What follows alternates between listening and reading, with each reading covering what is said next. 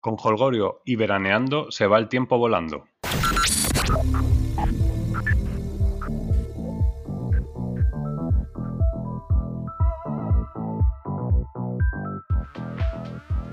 Pasión y talento con Gabriel Gómez.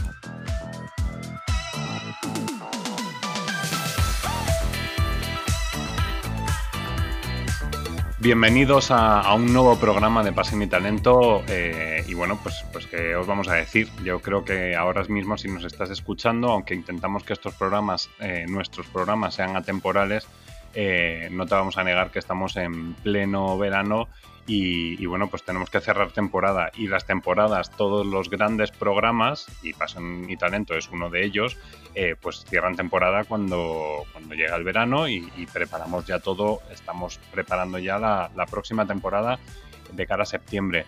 Eh, pues lo dicho, que, este es el último programa de esta temporada corta, muy corta, pero también muy intensa.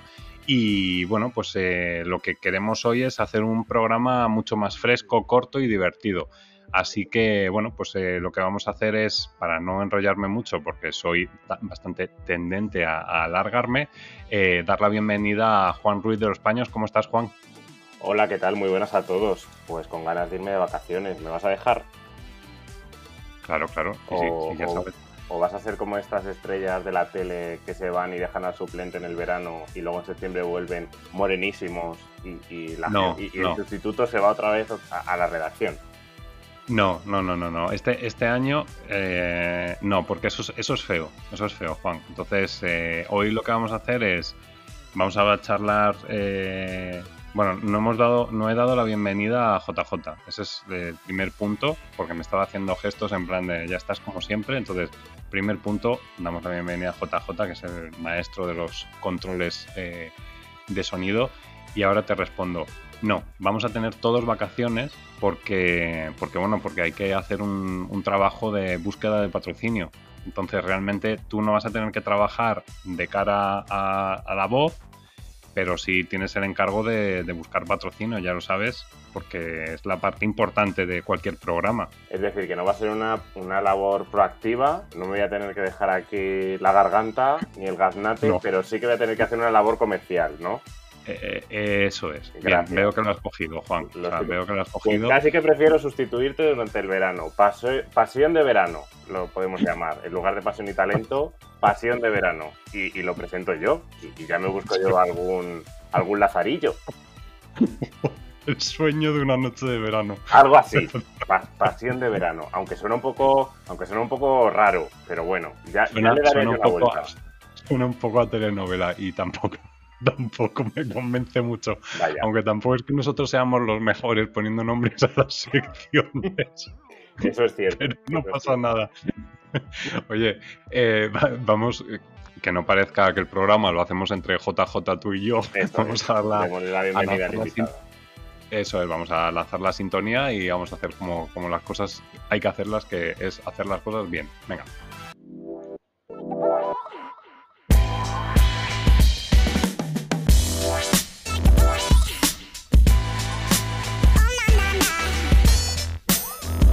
Pues eh, nada, pues eh, ya estamos eh, todos manos a la obra y para ponernos manos a la obra, hoy os voy a contar porque en el programa anterior, que lo tenéis que escuchar, en el que estábamos eh, Juan JJ, Vir y yo, eh, pues estuvimos hablando de los momentos obras y hoy pues no podemos tener a, Karim pues porque están haciendo una obra. Espero que sea mucho mejor que la que hicieron eh, unos amigos de una marca que ya comento en el anterior programa y que no sea tan traumática como, como la experiencia posterior. Pero como ya he negado, me he negado a decir la, el nombre de la marca, tendréis que escuchar el programa anterior. Has visto, Juan, ¿eh? cómo, lo, cómo lo voy hilando para Sí, que sí. la gente se enganche al programa. Has empezado bien, pero déjalo ahí. Deja el misterio ahí, no desveles nada Claro. más y dale, y dale Claro, por claro. favor, la bienvenida a Antonio, que nos está esperando.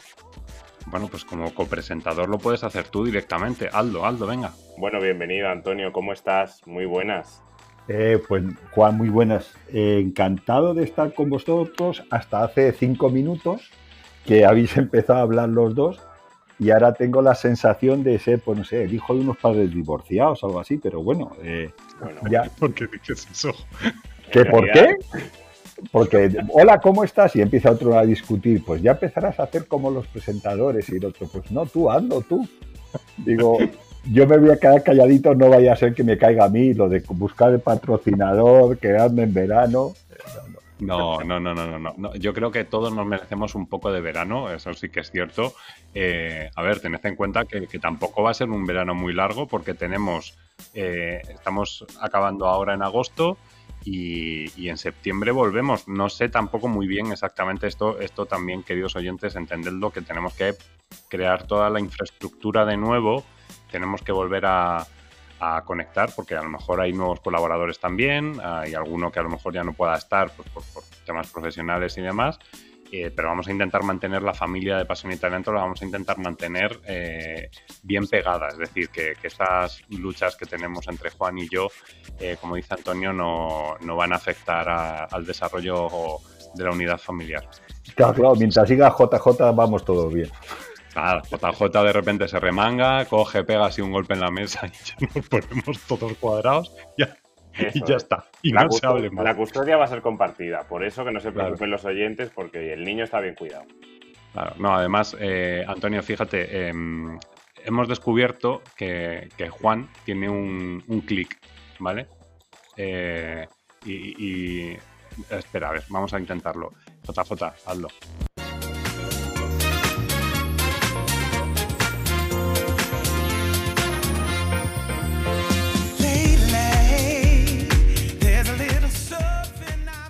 Claro, es que, es que con esto, es que con esto me tienes ganado. Es que aquí no hay ni divorcio ni absolutamente nada. Aquí lo que hay es un amor procesado desde hace muchos años. Entonces, claro, aquí este es el culmen. Este es el culmen. Claro, es que esto, esto tenemos ahí, siempre tenemos el as en la marga. ¿Ves, Antonio? Clarísimo. Clarísimo. Me quedo mucho más tranquilo después de todo esto. Se ha notado, pues se ha notado. estamos todos contentos, todos felices en paz y en armonía. Si os parece, vamos a, tratar un tema que, yo creo que va a venir muy bien para los oyentes y es el tema de el elevator pitch, que, siempre se ha, se ha, hablado de él o siempre se habla de él. Hay mucha gente que desconoce qué es un elevator pitch y yo creo que, bueno, pues que como, como, programa corto que tenemos que hacer eh, hoy, vamos a intentarlo, que no sé si lo vamos a conseguir porque ya nos empezamos a enrollar, ya llevamos unos minutos y todavía no hemos hablado del tema. Eh, vamos a intentar hablar sobre, pues eso, sobre el elevator pitch, que es un discurso simple, contundente y rápido, eh, en el que, bueno, pues muchos profesionales hay veces que que hablan de él, pero luego no lo saben hacer. Eh, yo os pongo un ejemplo relativamente cercano que, he tenido. Eh, le pedía a determinadas personas que colaboraban en, unos artículos, le decía, por favor, ¿me puedes enviar en 140 caracteres en qué consiste tu trabajo?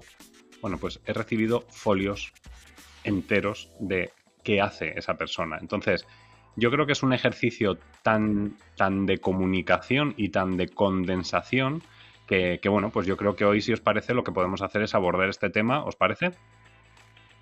Sí, vale.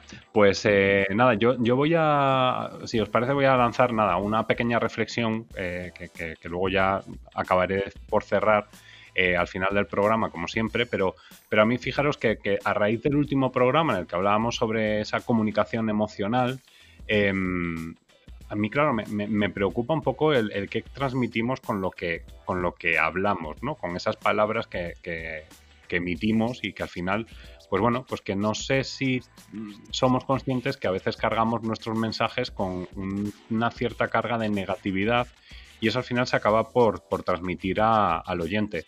Entonces, yo intento que todos los mensajes que, transmito eh, intenten llevar una carga de positividad o, intenten hacer feliz a la, persona que está al otro lado, ¿no? Esa es, la parte importante. Dicho esto, eh, bueno, pues el elevator pitch eh, como discurso eh, nace pues, en, Estados Unidos, como evidentemente habréis deducido por el nombre, nace en Estados Unidos porque, bueno, pues era el, tiempo en el que en una gran multinacional, pues tú te podías meter en, un, en un ascensor Em, toparte con el presidente de la compañía o con un puesto de alta dirección de la compañía, subir hasta la última planta y en ese transcurso de entrar en la planta baja hasta subir a la última planta, que es donde normalmente suelen estar todos los directivos, pues el poder transmitirle a esa persona una idea para que pueda, por un lado, hacer una apuesta por tu proyecto o que incluso te incorpore dentro de la compañía. Ese sería un poco el resumen, ¿vale? Para, los que no sepáis todavía qué es el elevator pitch.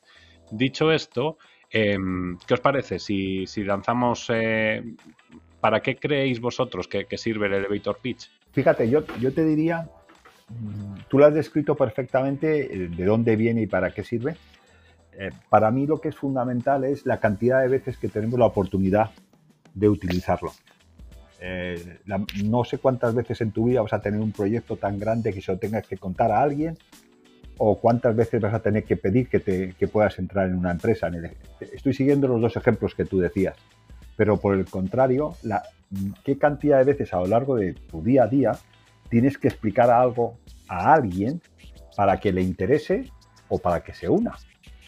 Entonces, esa es, esa es la magia para mí de poder hacer el evento. Y estoy totalmente de acuerdo contigo, que habitualmente lo que hacemos es eh, adornarnos bastante y perder mucho foco, que ya hablaremos más adelante después de cómo poner foco a las cosas. Eh, Juan. Sí, yo, yo estoy muy de acuerdo con lo que dice Antonio. Yo creo que lo, que lo enmarcamos mucho en el, en el ámbito laboral, pero realmente eh, pone un elevator pitch en, tu vida, en, claro. general, ¿no? O sea, como, como como uno de los medios para conseguir tus, propios resultados, ya sea en el trabajo, ya sea con tus amistades, ya sea con tu madre, porque digas que, imagínate que, se te ocurre el, que te pague unas vacaciones, ¿no? Ahora que está como, como tan de moda, pues, pues también debes de tener unos argumentos lo suficientemente fuertes y los tienes que, estructurar y darle forma de alguna manera para, para, convencer a la otra persona. Y ya no solo convencer, sino también atraer de alguna manera.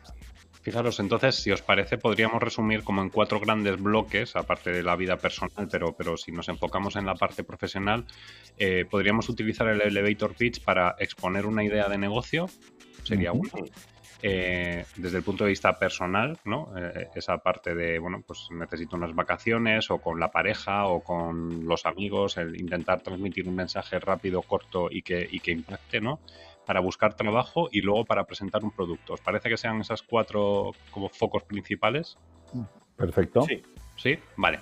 Y luego, em, ya ahora nos vamos a meter ya de, en faena de, cómo se trabaja, ¿no? Ese discurso de, alto impacto y demás. Eh, no sé si, si vosotros ¿Qué os parece si trabajamos entre los tres un poco esas características para crear un buen elevator pitch, ¿vale? Que, es un poco el, objetivo para que el que nos oiga diga, ah, pues ahora ya sí puedo, puedo ponerme delante de un papel y, decir eh, pues toda esa idea. Sí. Eh, Gaby, sin duda es, importante las características. A mí sí me encantaría antes eh, hacer una reflexión muy en línea con lo que has dicho, al hilo que estás contando, y es eh, el elevator pitch de entrada es un ejercicio de seducción. Me quedo con lo que ha dicho Juan ahora, que lo tienes con un elevator pitch en tu vida. Entonces, para mí, antes de empezar, em, es un poco analizar cómo seduces tú en tu vida, ¿sabes? Eh, si, si me dejas decir una auténtica barbaridad, es, ¿tú te acuerdas cuando ligábamos? ¿Qué haces para ligar? ¿Sabes? Pues cada uno tiene su técnica, cada uno tiene su aproximación. Y eso es lo primero, porque no sé si os ha pasado alguna vez, yo hablo más por mí, eh, cuando yo he querido eh, coger pues, tips que me leo en algún sitio o alguna técnica que me enseñan, muchas veces lo que hago es algo totalmente ortopédico. ¿sabes? Que, que no, no tiene nada que ver contigo. Entonces, esa sería una primera reflexión es un ejercicio de seducción y cómo seduces. No sé si, si, os cuadra como... como... Me, me, cuadra completamente, totalmente. Fíjate, yo, sumando a lo que a lo que tú dices, Antonio, a mí, a mí me suma también el hecho de, que sea un ejercicio de seducción y además rápido, porque es verdad que, es muy fugaz, ¿no? El, el, elevator pitch, precisamente de ahí, de ahí la naturaleza del término, ¿no? Y yo creo que, de ahí un poco también lo que veníamos comentando antes, de poner un elevator pitch en tu vida, porque tú como comunicador bien sabes que cuántos impactos recibimos a lo largo de a lo largo del día, ¿no? Los suficientemente atractivos para que nos llamen la atención y además captemos, captemos el interés del que escucha, ¿no? Del, oyente o del espectador o de quien sea que tengamos delante que queramos comunicarle un mensaje. Yo creo que tiene que ser algo muy rápido que nos ayude a captar la atención pues, pues de manera muy eficaz en pocos, en pocos minutos o incluso, te diría, incluso segundos. Sí, eh, estoy totalmente de acuerdo. Ahora mismo, eh, con el auge además de lo digital, eh, la oportunidad que tienes de contar algo o de decir algo tiene que enganchar. Porque si no es que la gente te hace, yo no sé, es una barbaridad, pero te hacen zapping mental. Hmm, totalmente. sí, sí, totalmente. Yo digo, ahora toda esta época del teletrabajo y todo lo que hemos estado haciendo de sesiones, bueno, online permanentemente, como no seas claro, preciso, enganches a la gente, la gente es que, bueno, te deja inmediatamente, de una forma muy elegante, porque no, no lo ves, pero, pero no engancha. Y claro, el primer punto es enganchar, que es, estoy totalmente de acuerdo contigo, Juan. Em, no sé si también eh, habría que, bueno, pues aparte de esa de, enganchar en, segundos y demás, el que haya un contenido de calidad, ¿no? Dentro de ese mensaje. Es decir, hay veces que, bueno, pues puedes generar ese, ese discurso, pero, pero muy bien, la gente no sabe muy bien con qué quedarse, ¿no? Es decir, trabajar, trabajar ese mensaje, ¿no? Y ese, ese contenido. Em, vale, para, para, bueno, pues es, es, lo que estabas diciendo ahora tú, Antonio, ¿no? hay un montón de, de, páginas y de sitios donde podemos mirar cómo crear ese, ese discurso, eh, ese elevator pitch de manera correcta eh, has hablado también de, bueno, pues de mostrar un poco esa, esa forma de ser de cada mm.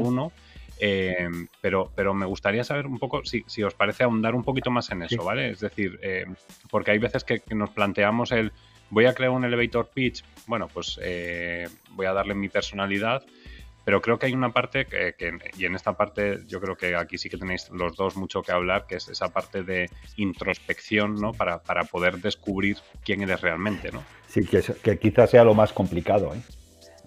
porque tú lo has dicho antes, muchas veces nos enrollamos a contar lo que hago o cómo lo hago, eh, y yo creo que la clave es decir algo que sea suficientemente atractivo, que sea preciso y que invite al otro a querer ver más o saber más.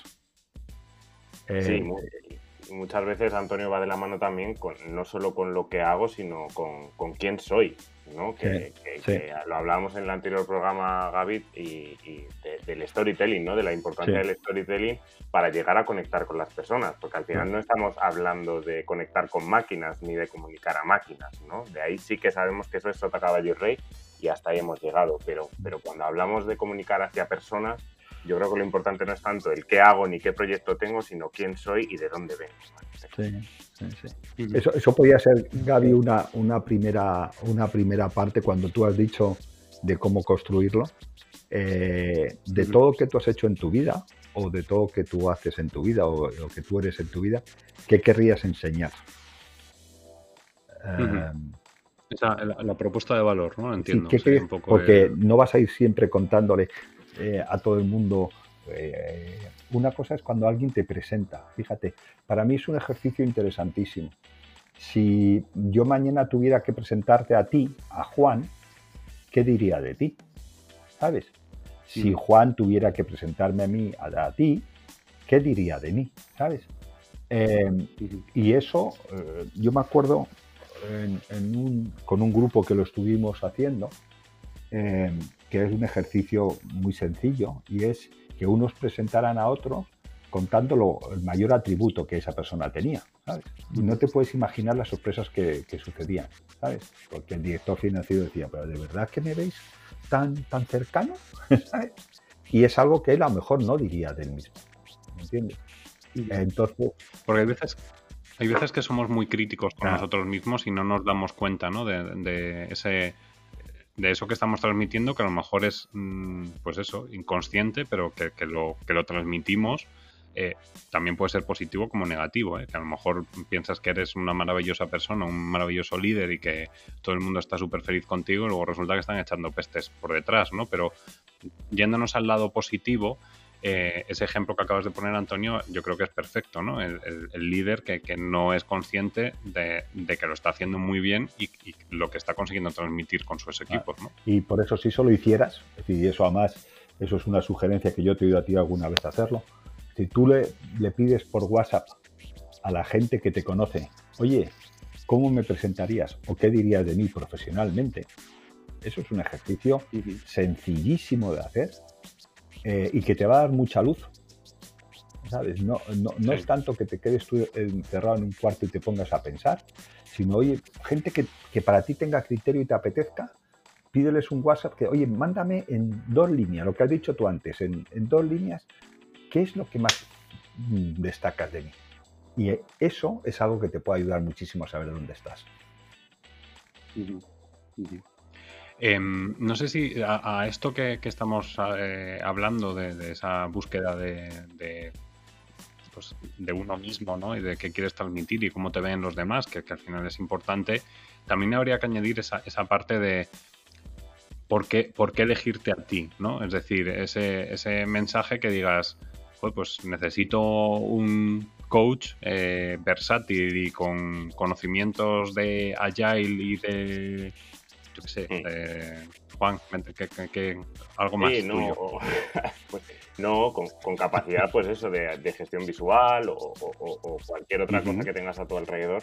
Yo creo que, de ahí es importante también el, destacar eh, eh, la parte de creencia en uno mismo, ¿no? De, creencia y de, seguridad en, en, uno mismo, ¿no? cómo eres capaz tú de verte a ti eh, reflejado en, una acción de este tipo, ¿no? en una acción comercial o en una acción de, venta, en una acción de comunicación. Y desde ahí seguro que, tu mensaje empieza a coger mucha más, mucha más coherencia y, mucho más empaque, ¿no? Para, para que realmente sean, capaz de, sean capaces de comprarte quien te está escuchando, o sean capaces de empatizar contigo, o de entenderte, o, o simplemente de escucharte, ¿no? Porque muchas veces, un poco lo que decía antes Antonio, que que en esta era digital en la que vivimos hay demasiados impactos y al final, eh, cortésmente, pero, pero, pero eh, dejas de, escuchar a la persona que tienes delante del ordenador porque es tan sencillo como darle a un aspa que tenemos todos en, la esquina superior derecha. ¿no? Quiero decir que, para mí lo fundamental primero es eh, confiar en ti mismo y a partir de ahí empezamos a elaborar ya nuestro mensaje o nuestro discurso. Sin duda. Y, además, eh, con las cuatro opciones que has puesto antes, la de un, proyecto, algo personal o buscar trabajo, eh, una vez que tengas eso hecho, lo siguiente es eh, qué quieres, qué quieres, qué quieres comunicar. no es lo mismo lo que tú vas a contar si quieres presentar un proyecto, ¿sabes? O no es lo mismo lo que tú vas a contar si tú quieres buscar un trabajo, o no es lo mismo si quieres ir a la madre de Juan y pedirle que, pague unas vacaciones. Porque Juan, pienso ir a tu madre a pedirle que me, que me paguen las vacaciones. La pobre madre de Juan, sí, sí, es que vamos a ir todos. He de deciros que ya yo le pido demasiadas cosas. En plan, el tupper, le pido también que me regale cualquier cosa, una vajilla, le, pido ropa, o sea, yo le pido de todo. Entonces ya el elevator pitch ya se lo conoce, ¿sabes? Que esa es otra de las cosas que también debemos de tener en cuenta, es cuánto de manido está nuestro elevator pitch. Exactamente. Es, como cuántas veces lo has utilizado y que ya no se lo cree nadie, ni tu madre siquiera, que te quiere con todo, su alma. ¿no? Ese, punto que acabo de decir me parece básico, eh, porque si lo repites miles de veces, lo que suena es que estás vendiendo una burra, ¿sabes? Y es, y, es, lo que estabas tú diciendo antes. Pero, eh, ¿qué es lo que quieres? ¿Qué es lo que quieres conseguir? Yo creo que es un tema fundamental una vez que sabes que, eh, quién eres, ¿no? ¿Sabes? Y ese sería, no tiene nada que ver eh, pedir un favor a alguien o pedir un, que cualquier cualquier tipo de cosa que te haga falta a, buscar que estás buscando trabajo. Y si repites la misma historia eh, que pone tu currículum o que pone tu LinkedIn, no tiene mucho sentido. Tendrás que contar algo que también al otro le enganche, ¿no? ¿Sabes? Eh, fijaros que, bueno, estamos hablando del elevator pitch y normalmente esto se suele, se suele enfocar en, pues en, una entrevista o en, el mundo físico, ¿no? Por así decirlo, si tienes una videollamada, si tienes una entrevista virtual y demás. Pero, pero yo creo que también el elevator pitch es, un, elemento que, la gente no sabe utilizar en redes sociales. Y, aquí eh, acabas de tú comentar, Antonio, el tema de LinkedIn. Em, hay veces que no sabemos cuando conectamos con una persona a través de LinkedIn, y hoy me da pena que no esté Víctor Cander, que, nos podría aquí iluminar, bueno, Víctor o, Guillem eh, Recolons, que, bueno, que nos podrían iluminar más en este sentido, pero, pero bueno, eh, hay veces que no sabemos utilizar ese elevator pitch para que cuando intentas hacer una conexión con un profesional a través de LinkedIn, eh, pues, pues, normalmente o falla o, lo haces, pero no has generado el impacto que querías. Que, eso también hay que, hay que trabajarlo. No solamente es en, lo verbal, sino también en, lo escrito, ¿no? Es, importante cómo te conocen. Ahí, me quedo con una cosa de las que ha dicho antes eh, Juan. Eh, fíjate, todo este ejercicio previo de introspección o de ver quién soy, qué hago y qué puedo contar, para mí tiene la parte positiva eh, para después, cuando vas a decir algo, que te salga automático. Es decir, eh, mucho del elevator pitch es improvisado o son situaciones no previstas, ¿sabes? Y no sé a vosotros, pero a mí por lo menos me ha costado mucho históricamente em, gestionar o actuar en lo imprevisto, ¿sabes? O en lo espontáneo. Y por el contrario, cuando tú te has parado a pensar qué hago yo, a qué me dedico, qué puedo hacer, y lo tienes como muy machacado, cuando llega la situación te sale más natural, más, más espontáneo, ¿no? Más, ¿verdad? Más orgánico, más espontáneo. Porque si no sale lo que repites siempre, que el de enfrente se te queda mirando de una forma extraña. Y eso vinculado a las redes sociales, eh, yo creo que se nota mucho. Eh, porque no es no es lo mismo eh, subir un post que has estado escribiendo o poner una reflexión que has estado dedicando algo de tiempo a una pura reacción de algo, ¿sabes? Que ahí tiene que salir más casi cómo eres tú y para lo que vale eso, ¿sabes? Sí, de hecho yo me he encontrado alguna vez en redes sociales algunas, algunas marcas, ¿no? algunas compañías que, ofrecen sus servicios a, puerta digital fría, por así decirlo, y en realidad eso te aleja más que te acerca a, esa persona que te está intentando eh, vender o endosar su, su producto o servicio, ¿no? Y yo mm. creo que eso también forma parte de, esa estructura que le damos a nuestro elevator pitch, incluso cómo lo vamos paseando, porque eh, a nivel digital yo creo que también hay que tener en cuenta que no puede ser un elevator pitch como tan tan directo, quizás, ¿no? Porque, porque tiene que ir muchísimo más paseado, porque hay más desconfianza a la hora de quién está al, otro lado del, del dispositivo o, qué es lo que me quiere vender esta persona, con qué fin me está escribiendo o, me, está, o me está conectando, ¿no? Es que yo creo que esa es la clave, Juan, es con cuál es el fin, es lo que te decía antes del qué quieres. Es que, no sé, miles de veces yo a lo mejor lo que quiero es eh, hablar contigo, bueno, o, una entrevista contigo, o, que me pases algo, ¿sabes? Hmm. Eso es, y no por el contrario, contarte todo mi valor y, todo lo que yo, todo lo que tengo, porque es que eh, me, abrumas con lo que me estás diciendo. Yo ayer, ayer estaba con un buen amigo eh, cenando y le contaba esto, esto es una anécdota de las redes sociales, una persona que conocemos los dos y que, bueno, que yo pensé que, tenía bastante buena relación con ella, me mandó eh, por LinkedIn un, un, mensaje privado y era un mensaje de esos genéricos, ¿sabes? Mm. Hola, me pongo en contacto contigo para que hagas. Y yo pensé, bueno, todo, todo el fondo de comercio, todo el goodwill que podía tener esa persona hasta ese momento se convirtió como en badwill. Pero, claro. ¿Qué me estás contando? Y, es no, no, saber a quién le está dirigiendo y lo que Gaby decía al principio, una cosa contundente, en vez de contundente fue un mazazo en la cabeza, ¿sabes? De, pero ¿qué me estás diciendo? ¿Sabes? No tiene nada que ver. Fijaros, eh, bueno, si, me dejáis eh, contaros también otro, otra anécdota, eh, hoy, hoy mm, específicamente hoy, he recibido un mensaje de una persona, eh, una petición de amistad eh, en, LinkedIn. Y, nada, pues una señora que de repente me manda, hola Gabriel, eh, y me, pega un mensaje de si quieres tener tus seguros de salud, el coche, casa, hogar, tal cual, no sé qué, pues te lo consúltame y aprovecho para pedirte amistad.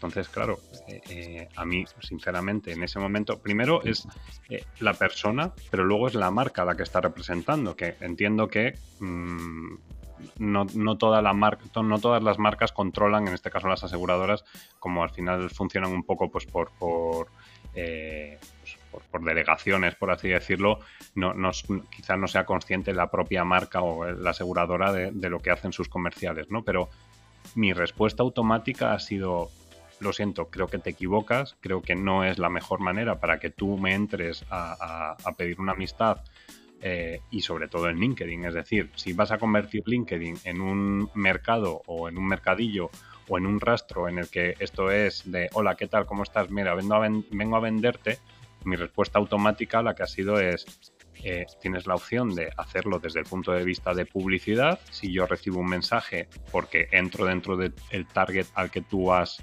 eh, seleccionado y me entra un mensaje patrocinado, yo ya cuando veo patrocinado lo, lo integro en mi cabeza como, ah, bueno, me está queriendo vender algo, te acepto. Pero no me vendas, o sea, no me vengas de primeras, en plan de, hola Gabriel, ¿cómo estás? Mira, te quiero vender esto. Porque es que, o sea, en la vida real no hace nadie eso. Es decir, no, no, no, no, no puedes estar, sobre todo, perjudicando, eh, perjudicándote a ti, porque a lo mejor esa persona en un futuro ya no trabaja en esa compañía de seguros, pero me vuelve a pedir amistad y, yo ya tengo esa, ya tiene esa, esa, marca hecha, ¿no? Y luego, sobre todo, lo que le perjudica a la marca. Y en el caso tuyo, de Antonio, que, estabas comentando del caso ese, pues es lo mismo. Yo no sé, mm, esa, esa profesional que, que, te haya enviado el mensaje, pero a lo mejor tú tenías una idea de esa persona de X y resulta que a raíz de ese mensaje, sin cuidar para nada ni personalizar, se te desmorona todo y, de repente se carga esa, esa, imagen que tenías tú de ella o de él em, bastante sólida. no, no cumple lo que decía Juan antes de las fases. A mí me mandas un mensaje diciendo, hola, ¿cómo estás? Me dices lo que quieras y es, me encantaría hablar contigo, ¿sabes? Pues, chico, ya vas entrando. O, o lo, que tú has, lo que tú acabas de decir, eh, Gaby es, eh, ¿no, te ha pasado que es imposible tener todos tus seguros? ¿O cuántas veces te has planteado que, cuántos seguros tienes? Me hace una pregunta así que me, que me, que me capta y me dice, me encantaría hablar contigo. Pues chico, es que ya estoy encantado. Es decir, ya sabes, ya, ya voy, voy, voy cogiendo su pitch, ¿sabes? Pero por el contrario, una cosa larguísima que te cuentan todo genérico, dices, es que no tiene nada que... Lo que hablábamos antes de hablar con personas, hmm. se, se pierde. Y entonces vuelvo a lo de antes, no me engancha ni me seduce. Entonces, chicos, olvídate, si hay, hay 100 ahora mismo de esos. Claro, si, es que además al final lo, que, lo que sucede en, y lo que está sucediendo por, por desgracia en las redes sociales es, es, que no dejan de ser como, como grandes centros de comercio, no, de personas. O sea, están perdiendo ese carácter social para convertirse en algo más, más, más comercial, ¿no? O sea, serían redes, redes comerciales que sirven o, al menos algunas de las marcas pues, pues conocidas y no tan conocidas, ¿no? Porque, porque hablo en términos generales, las están concibiendo como, como su escaparate de, venta y, no de contar historias, que yo creo que es donde, donde, hay, que poner, donde hay que poner el foco, ¿no? El hecho de no me cuentes lo que vendes, sino cuéntame quién eres porque el, lo que vendes vendrá después si a mí realmente me interesas. Y es un poco donde tenemos que tenemos que equilibrar eso, ¿no? los mensajes comerciales que tú estás lanzando frente a los mensajes eh, de equipo o de, o de, empresa o de valores que, estamos trabajando. En este programa lo hablamos cada dos por tres y, que al final son nuestro valor diferencial, ¿no? No lo que vendes porque el producto, el, producto hay mil, ¿no? O cien, como dice Antonio, pero, pero quién eres y cómo lo haces, eso, es, eso es lo que es único en realidad. Fijaros que, en ese sentido eh, a mí me llama mucho la atención porque al final, yo qué sé, puedes, puedes investigar un poco antes de dedicarte a hacer la venta, por así decirla, la, venta agresiva. Pero hay unas tendencias en marketing que se llama el content content. Estamos viendo que en el caso de comunicación ya la comunicación no es una cosa, lo, comentabas tú Juan al principio, lo del storytelling, ¿no? Y, lo hemos hablado en, muchos programas, el, crear un storytelling en el que tú enganches a esa persona. Si a mí esa persona que me ha enviado lo de los seguros me manda un artículo diciéndome, oye, eh, echa un vistazo a este artículo y, ese artículo tiene un titular que me engancha que dice, eh, ¿eres consciente que puedes ahorrar un 50% en, en todos tus seguros eh, al año? por ejemplo, ¿no? Y, tampoco es que esté muy elaborado ese, titular, pero si, si, tú me vas enganchando y enamorando, por así decirlo, tienes que... Pero, claro, es un trabajo que es mucho más denso y mucho más elaborado que el directamente de hola, ¿qué tal? Mira, te vengo, te Aparte de ser mucho más denso y elaborado, Gaby, como bien dices, lleva mucho más tiempo porque eh, eh, el hecho de que el lead o la compra eh, suceda no en el minuto uno, sino que suceda en el primer mes, ya eso te está, e, eso está cambiando. O sea, la forma de consumir y la forma de comprar ya está cambiando y, yo creo que todavía estamos en el paso previo, ¿no? En el paso de la inmediatez y de la comunicación en el corto plazo. En el, oye, te, te digo esto para que lo compres ya mañana, porque tengo una oferta que se va a acabar dentro de dos días y de pronto es lo que es lo que hay, que, si no lo pierdes, ¿no? Se está jugando con la inmediatez y yo creo que es uno de los grandes errores, ¿no? Y el elevator pitch es, es, una herramienta que, que, asegura esa inmediatez, pero también eh, eh, garantiza los siguientes pasos, no es una compra en el minuto uno, ¿no? Quizás es como el primer paso para llegar a esa compra.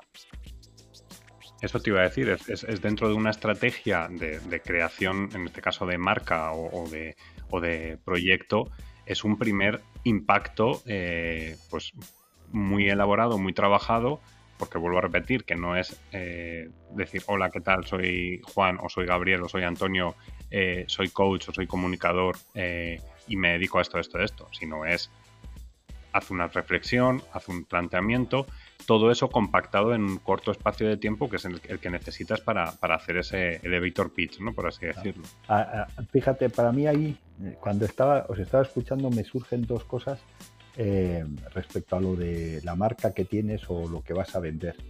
Eh, en el ejemplo que tú contabas antes, Gaby, de que del origen de todo esto es, y si nos ponemos y podemos visualizar esa escena, tú entras en un ascensor y, entras con el dueño de Zara, por ponerte un ejemplo, ¿vale? y tienes eh, X pisos para llegar. Ahí tú no puedes, como ha dicho Juan, no puedes querer hacer todo en ese momento, ¿sabes? Bueno, a no ser que des al botón de stop y se quede el, ascensor parado. Entonces, entonces lo, único que es es o transmitirle una cosa, algo, llamarle la atención, que sería la, la, parte como más interesante, y a lo mejor como ha dicho él, que no es en el primer momento, que es en el primer mes o es en otra fase, ¿no? Esa es la, esa es la primera. Y la segunda cosa, em, bueno, yo este año pasado he tenido la oportunidad de trabajar con un grupo de personas eh, que estaban en, un momento de cambio profesional. Y eran, eran 14, 15 personas que estaban en, como diseñando su nuevo rumbo, es decir, buscando qué iban a hacer en su carrera, ¿vale?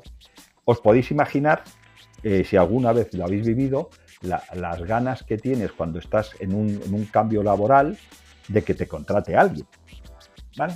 Pues el primer día les preguntábamos así, hola, buenos días, buenos días, cuéntanos, preséntate, di quién eres. No les decíamos que hicieran un elevator pitch, pero era lo mismo, ¿no? ¿Tú sabes lo que hacía la mayoría de la gente, Juan?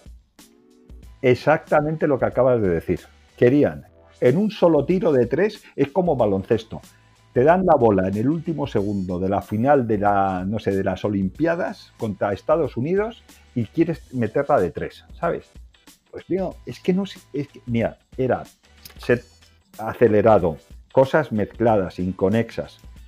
Y, y, lo que les devolvíamos es, oye, ¿tú qué crees que? Le preguntábamos a Demes, oye, ¿qué imagen os habéis llevado? Y todos te contaban las tonterías, tonterías me refiero, de que se iban al detalle, ¿sabes? Pero le decíamos, oye, ¿qué imagen te has llevado? ¿Tú te confías en esa persona? ¿Tú querías contratar a esa persona?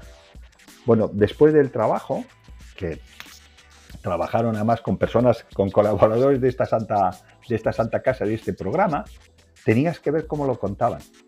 Porque al final podían resumir en una frase lo que querían o lo que iban a hacer o quiénes eran. Sobre todo, y ahí viene la segunda cosa que quería decir.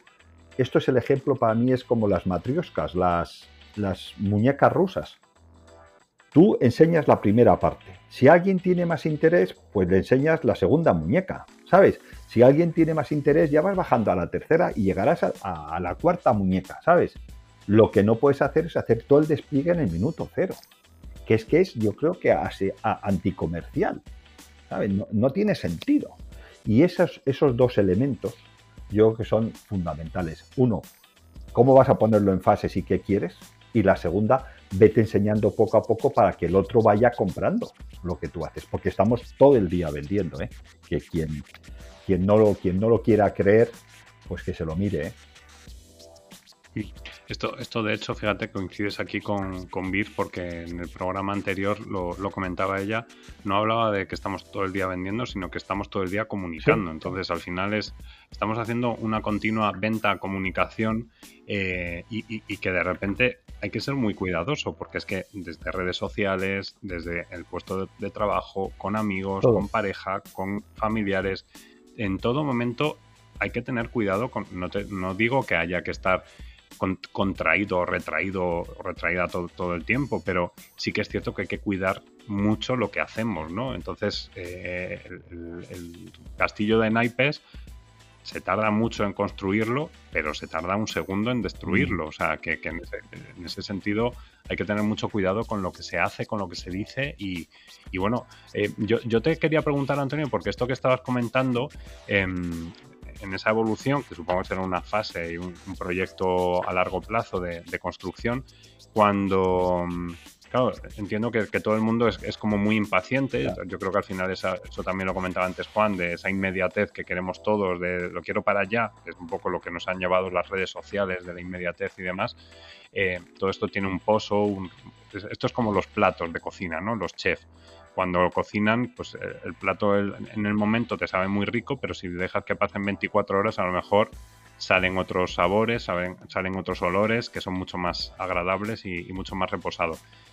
Yo te quería preguntar, de todo este proceso, eh, ¿esa gente luego em, ha seguido, eh, porque claro, entiendo que, es mucha ansiedad la que quieren para conseguir un empleo o, o para cambiar de empleo, pero mm, lo que, lo que, quiero, lo que te quiero preguntar es, es cierto que a veces cuando nos metemos en un programa así o, cuando hacemos un, trabajo así, eh, lo cogemos con muchas ganas, pero luego nos vamos desinflando, ¿no? Entonces, eh, lo que te quería preguntar es si la gente es, continúa, es decir, si, sigue haciendo esa apuesta por seguir o, de repente ya se cansa porque ya no tiene ese acompañamiento que, les ofrecíais. Pues mira, eh, no te puedo responder de todos, hay de, bastantes que he seguido teniendo contacto con ellos.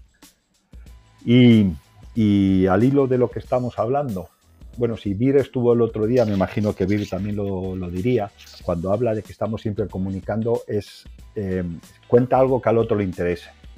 Me imagino que si no, entonces nosotros le poníamos mucho foco en eso. ¿Qué ha pasado? Que cuando ya coges esa, esa forma que no es tanto un truco, que no es tanto una técnica, sino que tiene mucho que ver con mentalidad, eh, quieras que no se, te queda. Es decir, tú, si yo te cuento una cosa apasionante, hola, buenos días, soy premio Nobel, he tenido cinco carreras, eh, estoy casado, tengo siete hijos y además tengo la, cruz al mérito del trabajo, todo eso está muy bien. Pero ¿qué me interesa a mí de lo que tú me estás contando? ¿Sabes? Entonces, e, ellos lo que reconocían es ese cambio de mentalidad que para mí es clave cuando hablemos de elevator pitch, es cuenta algo que al otro también le interese. Y si quieres, no se lo cuentes completo, que era la parte que yo decía antes de, enseñar un poco, ¿sabes? Eh, nosotros les, pusimos mucho foco en que su discurso fuera ilusionante, ¿sabes? En generar un discurso ilusionante. Y para mí eso es una de las claves. Y lo uno con la frase de Juan de pon un elevator pitch en tu vida. Es decir, y lo uno también con lo que tú has dicho antes de hablar en positivo, ¿sabes? Si yo llego y te cuento cosas, ahora mismo, ¿de qué podemos hablar? ¿De los rebrotes del, que puede tener el COVID o que si nos queremos ir de vacaciones o qué pasa con la economía? Está bien, pero eh, sería interesante contar algo que además al otro le interesa. No es una cuestión de dar muchos datos. Y a tu, y a tu, a tu pregunta, ellos, la mayoría, lo que sí habían hecho o los que integraron, porque estuvimos con ellos eh, bastante tiempo, es que al final ya hablaban en términos de valor, ¿sabes? Ya hablaban de cosas que ellos hacían que valían y que le interesaba al otro. Y eso para mí es uno de los elementos fundamentales, que es cuando tú hablabas al principio de unas características del elevator pitch, es cuenta cosas que al otro le interesen y que tengan valor, ¿sabes? Porque, pues no sé, en Madrid ha ganado la liga. para mí es un dato fundamental, pero es que no, no creo que sea parte de mi elevator pitch. No, no sé mm. si ahí se ve lo que estamos contando, ¿no? Sí, sí, sí. Em, me, vais a, me vais a permitir que es que acaba de entrar aquí en, la sala, tenemos a, Cristóbal Fernández, que, bueno, pues que ha llegado con, la lengua fuera el pobre, pero ¿cómo estás, Cristóbal? Hola, ¿qué tal? ¿Cómo estáis? Encantado. ¿Qué tal, Cris? ¿Cómo vas? Muy bien, aquí estamos. Eh, a tope. Eh, la comunicación no para. Lo bueno que tenemos es que, como hay varios platos, al final, eh, pues para, esto del COVID, pues estamos cada nos vamos viendo. parece, parece la nave de Star Trek, pero bueno, tenemos a Cristóbal por aquí cerca. Y, nada, em, Cristóbal, eh, estamos hablando sobre el, Elevator Pitch. Además, tú como, como compañero eh, hoy, estamos dos parados, dos, de, dos de coaching y, dos de comunicación. Em, tú como experto en tema de comunicación, em, ¿cómo, cómo, valorarías tú el tema de un elevator pitch? pues la verdad es que se ha dicho ya de, yo creo que de todo, ¿no? Incluso, a lo mejor no sé si más de la cuenta, porque tal vez hay incluso algo de, confusión. Es verdad que la clave es, captar el interés de, la audiencia y, eso no es fácil ni tampoco hay una fórmula exacta y mágica, porque sería la que haría todo el mundo. Eh, sí que es verdad que hay una serie de, consejos, de recomendaciones y, que puestas en, marcha pues pueden funcionar eh, mejor. Eh, también es verdad que hay algunos elementos que se trabajan muy bien si se entrenan. están muy bien, hay personas que tienen unas capacidades innatas, una empatía, son simpáticos, simpáticas. Eh, es verdad que eso ayuda, pero yo creo que es muy, muy importante eh, la formación, el entrenamiento, la preparación eh, para que las cosas se hagan, se hagan bien. Y, e incluso con, cuando tenemos algún portavoz mediocre o que tiene algunas carencias, cuando se trabaja bien, se pueden sacar resultados fantásticos. Y sin embargo nos encontramos gente que se confía demasiado y que a lo mejor no lo prepara eh, convenientemente y los resultados no son tan buenos como se podía pensar. Así que yo creo que uno de los consejos es eh, ensayar, prepararse, entrenarse y por supuesto eso no quiere decir que, haya que restar eh, naturalidad, frescura y, en ningún momento hay que pensar que, que eso va en detrimento de la creatividad, ni mucho menos. Yo creo que hay que prepararse bien, ensayar y, entrenar. Y si además pues hay una serie de carencias de partida en, esos en términos de comunicación, pues con más razón para, para, prepararlo, para prepararlo bien. Y luego, claro, pues va a depender mucho de lo que tengas entre manos. A veces el proyecto que, que tienes es per se muy atractivo. Entonces es que prácticamente se puede vender casi solo, ¿no? Y en otras ocasiones pues toca hablar y presentar proyectos que son muy complejos, muy complicados o que no son precisamente muy atractivos, con lo cual hay que hacer un esfuerzo adicional precisamente para, lograr el interés y la atención de, de la audiencia. Cuando se trabaja bien, a veces temas que a priori podrían parecer aburridos, eh, si se trabaja adecuadamente se puede convertir en, un excelente elevator pitch eh, con un tema que a lo mejor a priori podría ser aburrido, complejo, más gris o más difícil de explicar. Eh, ha, dicho una, cosa, Cristóbal, bueno, una de las muchas que ha dicho, pero que, me ha llamado mucho la atención y es ese punto de no confiarse, ¿no? a veces eh, sí que es cierto que, bueno, pues eh, vas a una reunión y dices, bah, ya esto, si lo tengo, esto lo tengo, es pan comido, si es, no es la primera que hago. Pero, pero hay que tener cuidado, ¿no? En, ese sentido, porque, porque al final siempre tienes que, esto lo, diría una, una, folclórica, ¿no? Un folclórico, eh, te debes a tu audiencia, ¿no? Y, y, al final tienes también que respetar a la gente que tienes delante, tanto si es un equipo como si es una persona o si es un directivo. Yo supongo que cuando alguien se plantea hacer un elevator pitch a un director general de una compañía o, una presentación de un proyecto, pues evidentemente nervios tendrá. pero también tienes que tener cuidado cuando, cuando transmites a tu equipo con el que trabajas todos los días y a lo mejor tienes que hacer una, presentación importante eh, de alto impacto, ¿no? Ese es el punto ese de, respeto también al que te oye, ¿no? Eh, totalmente, fíjate, lo, estábamos hablando, eh, Cristóbal, antes, decíamos que para, hablábamos de la espontaneidad. Y yo me quedo con una cosa que has dicho, para ser espontáneo, ensaya y reflexiona. Porque si reflexionas sobre lo que tú eres y sabes hacer y lo ensayas y lo entrenas, después te sale espontáneo. Cualquiera que haya jugado cualquier deporte sabe que tú automatizas cosas cuando las entrenas, ¿sabes? Y, esto hay que, y esto hay que entrenarlo, porque si no lo que te suele salir muchas veces, a no ser que tengas una mente brillante, que en, esta sala solo está Juan como mente brillante, los demás somos del, somos del montón. Gracias eh, por la parte que me toca, Antonio. Hombre, Juan, por favor. Hay, yo hay, que apostar siempre por el que está saliendo. Eh, eh, si, no, si no lo entrenas, si no lo ensayas, cuando sale espontáneo, generalmente lo que, el producto que entregas no tiene nada que ver, ¿sabes?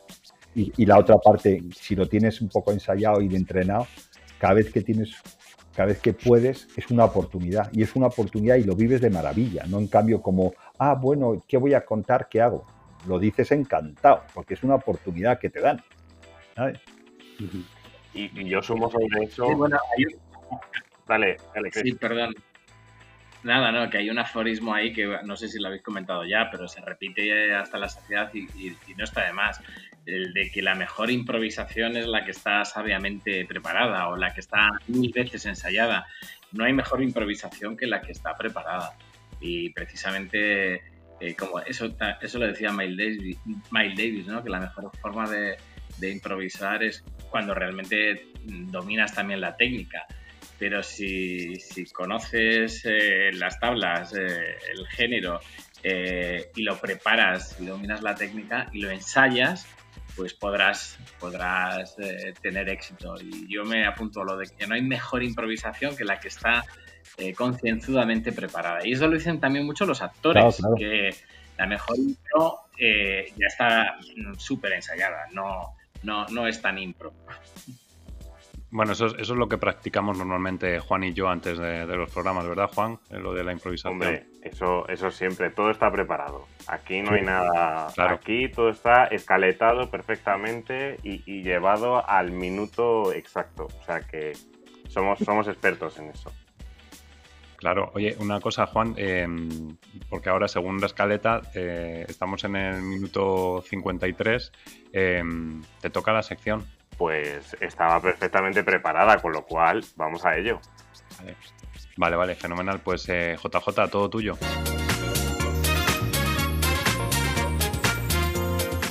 La actualidad en 5 minutos.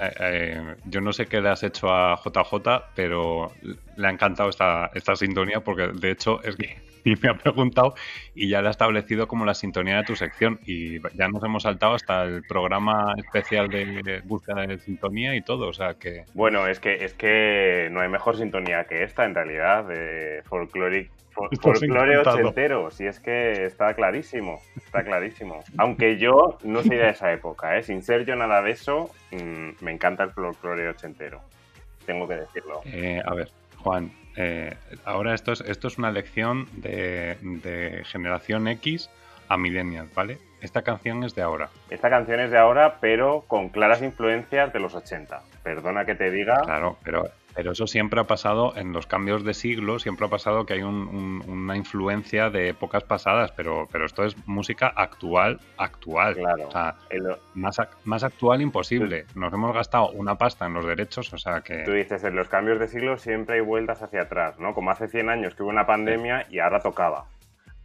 Entonces hemos dicho, claro, es, que esto es como la moda, que es cíclico, ¿no? Vamos para adelante como los cangrejos. Vamos para adelante. Que... Venga, cuéntanos, ¿qué nos vas a contar hoy? Bueno, pues hablando del Editor Pitch como, como una de las herramientas fundamentales para el desarrollo profesional de cada uno de nosotros, como parte de la comunicación y de esas habilidades blandas o, o soft skills que aprendemos con el paso del tiempo, pues ahora está comprobado que no, que no sirve, ¿no? Que, que, no es suficiente con esas soft skills y ahora hablamos de algo que llaman las super skills, que no sé si habéis oído hablar de ellas ya. Las super skills. Super skills se llaman, que, que son un nuevo concepto que habla de la combinación de habilidades, eh, las habilidades de antes con, con la influencia de la tecnología y la digitalización y que nos habían tenido en cuenta para desarrollar nuestros puestos de trabajo. ¿Qué son, qué son las super skills? Pues son que es la combinación de habilidades nuevas o transformadas y necesarias para, para, afrontar un mundo cada vez más basado en la tecnología y en ese constante cambio.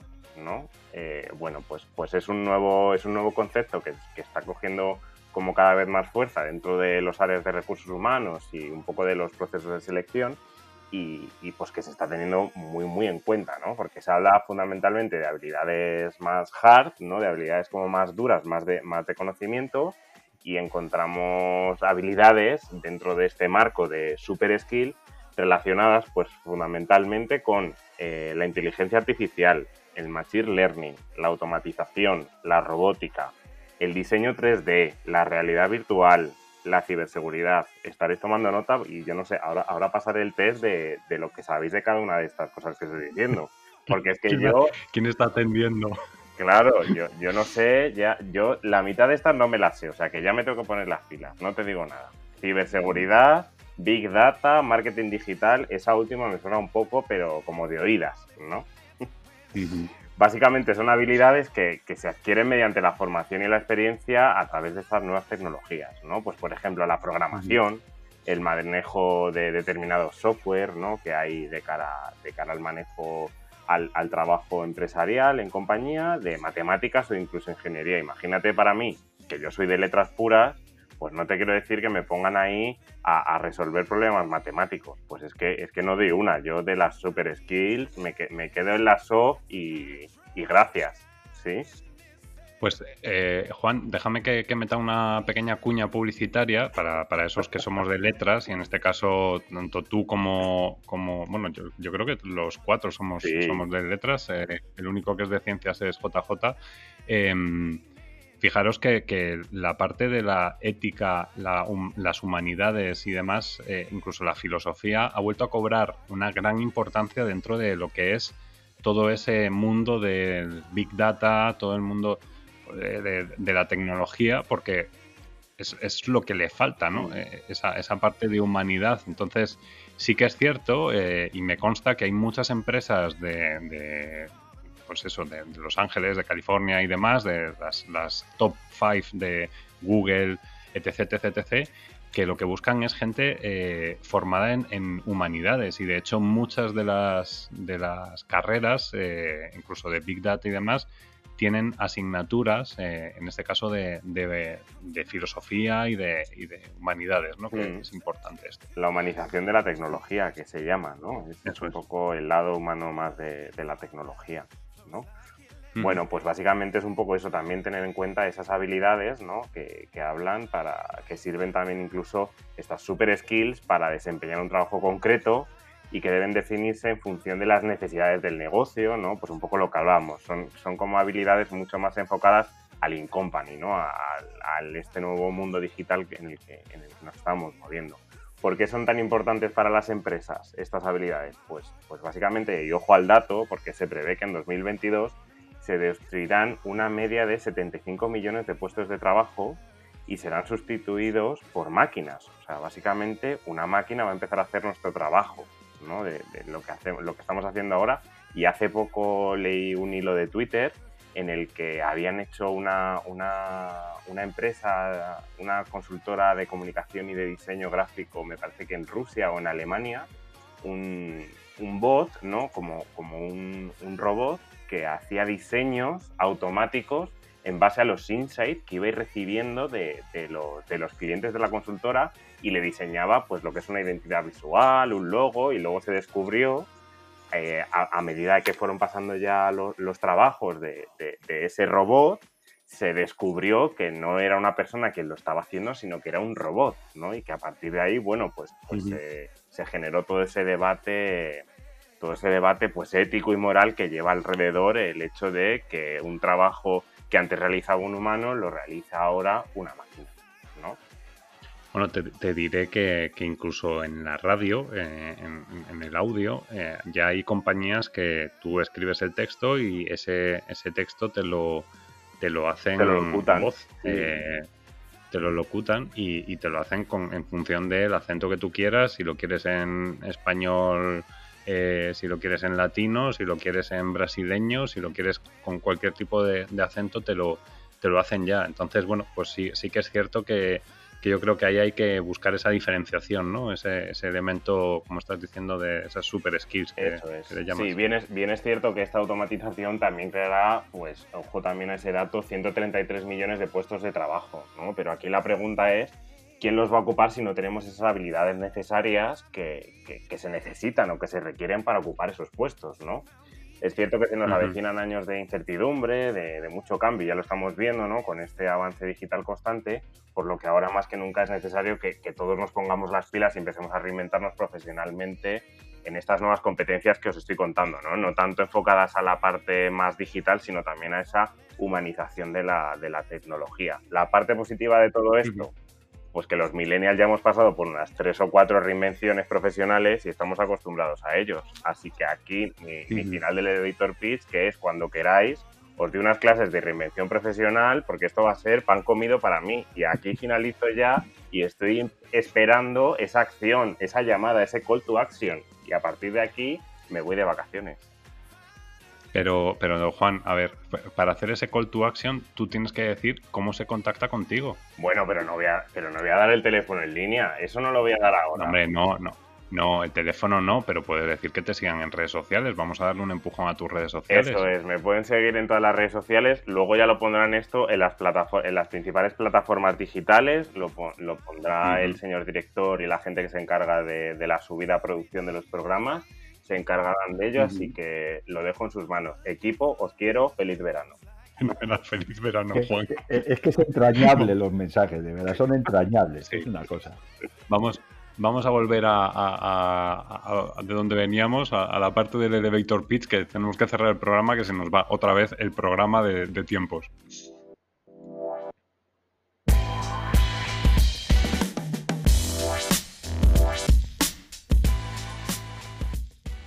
Lo dicho, vamos a, cerrar el, programa porque, pues eso, pues que es que lo nuestro, lo nuestro ya es de, libro. O sea, lo, de bajar de una hora de programa es imposible. Y lo de hablar de un programa, si breve, mm, lo breve si bueno, no, ¿cómo es? Lo, breve si bueno, dos veces bueno. Lo bueno, si breve, dos veces bueno.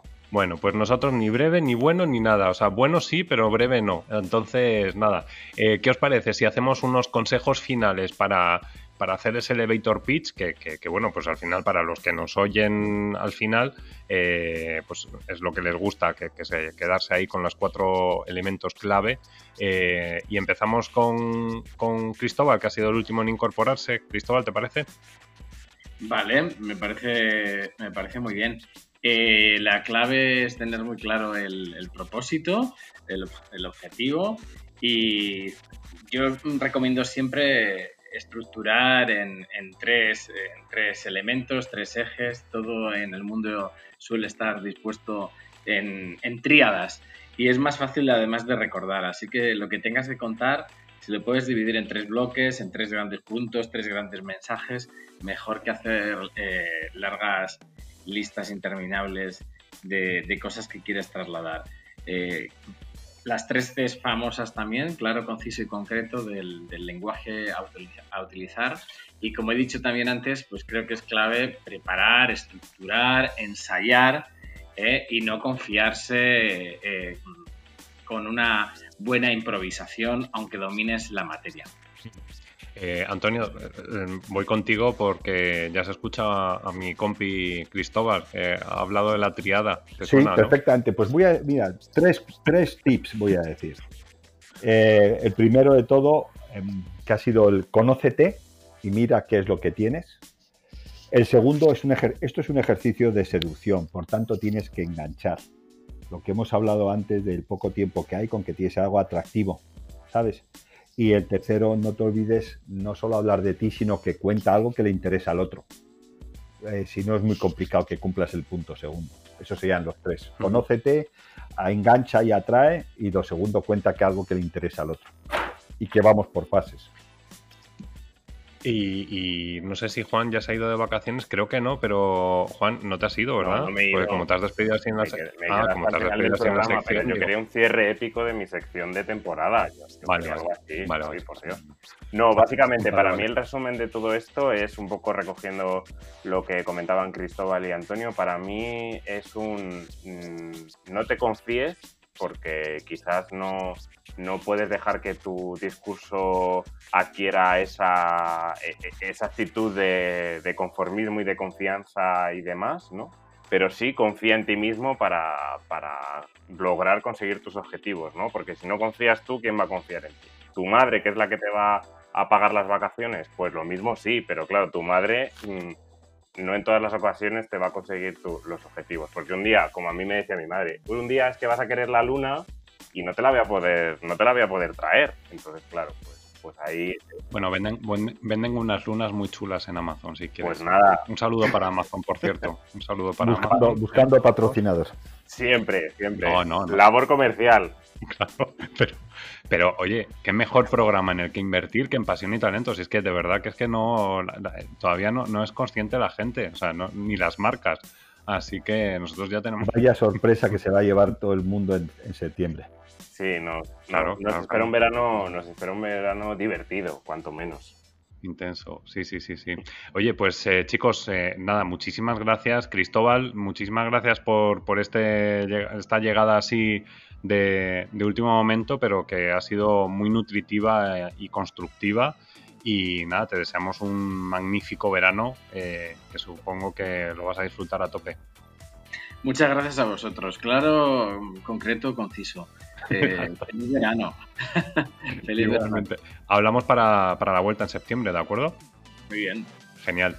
Eh, oye, Antonio, que nada, que tú estás de, de periplo por, por la geografía española, ¿no? Que, que este verano es lo que toca, no, no nos vamos a mover mucho de, de por aquí. Bueno, yo voy poco a poco porque como tampoco sé lo que nos van a permitir, cada, cada dos por tres aprovecho y me voy. Estaré dando vueltas por. España, sí señor. Genial, pues nada, si os encontráis a Antonio Moya, ya sabéis, ese es el, es el de la radio, el de Pasión y Talento, así que firma autógrafos, encantado, Sí, ¿eh? O sí, sea sí, que sí, encantado. genial, pues disfruta mucho del Gracias. verano, Antonio. Y oye, Juan, has cerrado tu, tu sección de manera épica eh, y, y tienes que cerrar el programa también de manera épica. Lo voy a cerrar yo, pero, pero esta parte de despedida la tienes que cerrar tú. No, yo, ¿Qué, qué nos quieres Bueno, yo contar? lo voy a cerrar. eh, yo lo voy a cerrar de una manera muy folclórica y muy como haría Ana Rosa Quintana, ¿no? Que es un preguntando al presentador y director del programa qué vas a hacer en vacaciones. Y ya te doy paso. ¿Qué, voy a hacer en vacaciones? Pues te voy a contar lo que voy a hacer en vacaciones. Me voy a ir a, a, Fuerteventura. Eh, yo soy un cuarto canario y me apetece muchísimo porque me reencuentro con, con todas mis raíces y, y, bueno, pues es una energía distinta. Eh, y no soy coach, eh, que esto de las energías y tal, pero bueno, es, es una, una- un storytelling que yo tengo en mi cabeza y me sirve mucho para recargar pilas y, y reencontrarme con, pues eso, con familia que tengo allí, con, con una casita que tengo muy modesta y, y muy agradable y sobre todo disfrutar de la playa, del calor, del sol, eh, que me encanta y me, me recarga muchas pilas. Ah, y echándoos mucho de menos y, y con el podcast todo el día enganchado porque me apetece mucho estar escuchándoos y reírme con vosotros eh, y conmigo también. Eh, re- reírme de, de esta temporada que, que ha estado muy, muy, muy bien. Así que nada, eso es- ese va a ser mi plan de, de verano. Y, y bueno, y, y controlándote a ti para que estés eh, haciendo esa, esa búsqueda comercial necesaria para, para que te puedas ir de vacaciones y, y cogerte días libres y demás, que eso es lo importante. Yo ya lo he puesto en mi to-do list, pero ahora tú te lo voy a dejar en tu tejado y te voy a decir, como bien diría mi madre, eh, de Fuerteventura, tráeme un imán para la nevera, que es lo único que me falta de Fuerteventura. Todo lo demás está completo. Déjalo en mis manos y yo sigo con el podcast adelante. Vale, fenomenal. Pues tendrás, tendrás un imán de la cabra de Fuerteventura.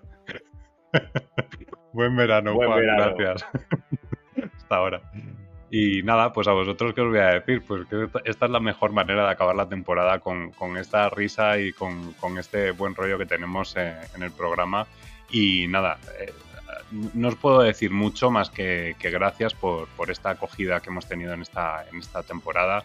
Que, que, bueno, que ha sido una temporada corta, eh, ya lo vivimos en su momento cuando en Operación Triunfo volvieron en Telecinco y lo cortaron en mitad de, de, del programa. Pues oye, luego cuando volvió eh, a Televisión Española, volvió con todo el éxito y siendo líder de audiencia y volvió a ser una revolución. Nosotros eh, hemos hecho este pequeño corte o este pequeño eh, esta pequeña temporada, pues porque también queríamos tantear, que, que os gustase, que, que supieseis que, que, volvemos y que estamos aquí. Y nada, pues a partir de septiembre vamos a estar todos con las pilas recargadas. Esperamos que con patrocinadores, que, que de eso ya se va a encargar Juan y, el resto del equipo. Y nada, pues nosotros estamos encantados de teneros ahí al otro lado y que siempre nos vais a tener. Eh, yo simplemente para el tema del elevator pitch y para tampoco alargarme mucho, sí que me gustaría pues eh, daros dos, dos, tips, que es eh, uno, el ser naturales, es decir, no, no, hacer mensajes impostados y que sean como muy rimbombantes y demás. Eh, utilizar frases cortas, que, que, pues intentad que sea sujeto, verbo, predicado y que, y que no sea una cosa muy rebuscada. Eh, sobre todo que, utilices y que practiques, ¿no? Esta, eso lo hablaba Cristóbal y lo hablaban eh, Juan y Antonio, eh, el tema de, de, bueno, practicar, practicar y practicar y al final, eh, pues tienes gente cercana, seguro que tus familiares, tus amigos o tus compañeros de trabajo, puedes con ellos practicar ese mensaje y decir, oye, mm, déjame cinco minutos que te voy a contar esto, a ver qué te parece y que ellos te den el feedback, que, feedback o feed forward, que también tenemos un programa de eso, eh, y que te lo digan con cariño para que tú lo puedas integrar y, aplicar para, para mejorar. Eh, yo creo que al final la práctica es eh, el elemento fundamental para que todo salga fluido y sobre todo recuerda también que tienes que adaptarte al oyente, es decir, adaptarte a la audiencia a la que vas. No puedes hablar igual a un compañero que igual a un directivo, que igual a lo mejor hacer una presentación eh, o, buscar o pedir un aumento de sueldo o en una entrevista de trabajo. Yo, si te parece, nos vamos a, de vacaciones. Eh, esto ya huele a verano. Y nada, nosotros te vamos a seguir acompañando durante todo el verano a través de las redes sociales con arroba pasión y talento. Y nada, volvemos en septiembre con nuevas energías renovadas. Esperamos que esta temporada, aunque haya sido corta, te haya ayudado y bueno, has visto que hemos incorporado nuevo talento, Víctor Candel eh, y otros muchos compañeros que, han aparecido por aquí y que aseguramos, eh, os aseguramos que, estarán en, en, la próxima temporada. Nuestra intención es acompañarte y divertirte. Nos vemos a la vuelta y ya sabes que nuestra idea es que entre todos hagamos de la utopía una realidad. Pasión y talento con Gabriel Gómez.